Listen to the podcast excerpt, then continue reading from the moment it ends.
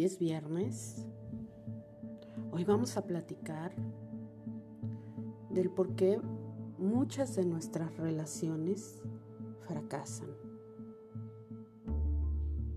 El por qué si quizás encontramos a una persona que puede representar todo aquello que anhelamos de alguien, simplemente esto no funciona, no se da o se termina demasiado pronto. Y empezamos a buscar razones o culpables, el por qué. Y nunca nos preguntamos el para qué. ¿Por qué no funcionó? ¿Por qué si yo puse todo de mi parte, esa persona no lo hizo? ¿Por qué no puede ser como en las películas románticas? Porque para empezar lo que sucede en una película romántica es ficción. La realidad es otra. Muchas veces nuestras relaciones con otras personas fracasan.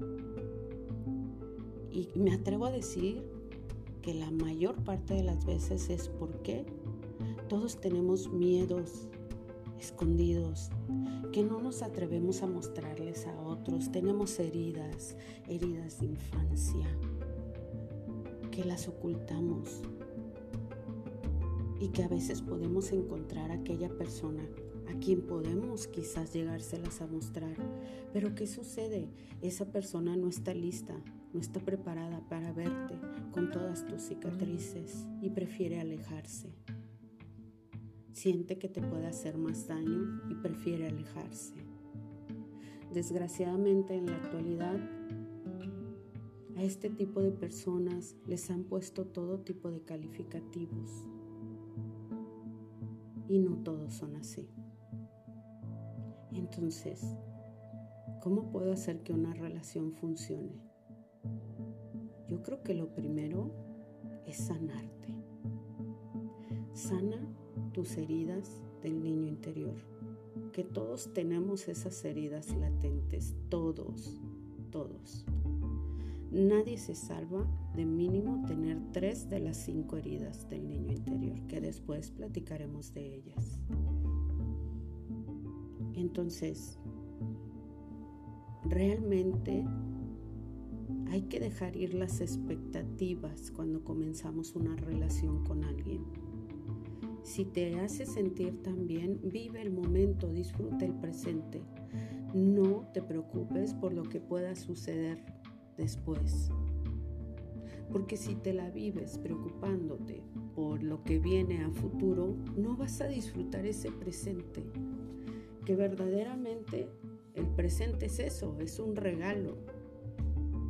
Disfrútalo, vívelo, es un día a la vez.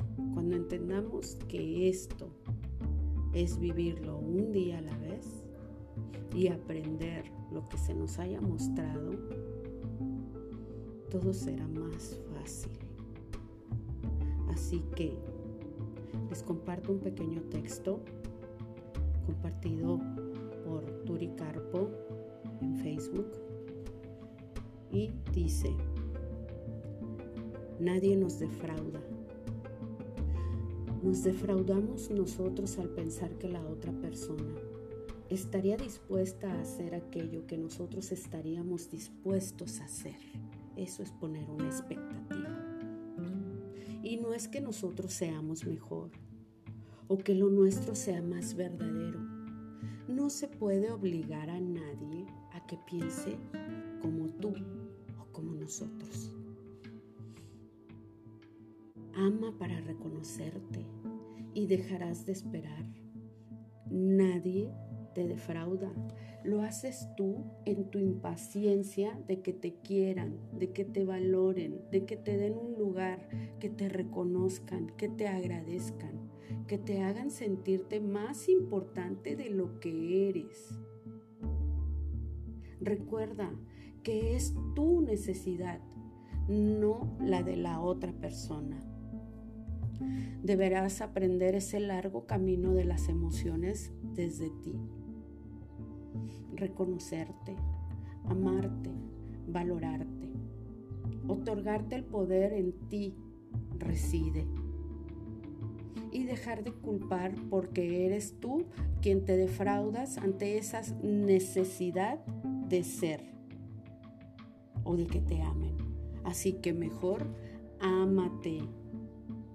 El patrón de la, de la perfección nos desconecta y nos aleja de nosotros y de lo que realmente somos. No busques ser perfecto, busca ser simplemente tú.